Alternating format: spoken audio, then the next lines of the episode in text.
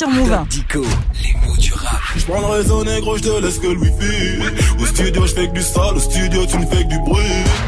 Le doc, c'est une expression pas encore référencée. Hein. Non, Yasmina, pour le moment, on y trouve euh, mettre au sale du linge, Oui. faire sale, bon, Oui. on ne peut pas être propre sur soi, mais il y a aussi c'est pas sale, hein, qui familièrement veut dire c'est bon, c'est réussi. Du coup, faire du sale, faire un truc de fou, quelque chose de très réussi, eh ben risque bien d'entrer dans les dictionnaires. D'argot d'abord, puis généraux. Mais le doc, faire du sale à quelqu'un, c'est complètement autre chose. Oui, en général, c'est le malmené. Alors le mot sale reprend un mauvais sens. En fait, sale, bah, ce n'est pas un mot qui date d'hier. hein.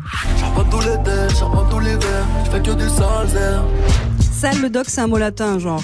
Non, il vient du Ah bon francique, langue germanique.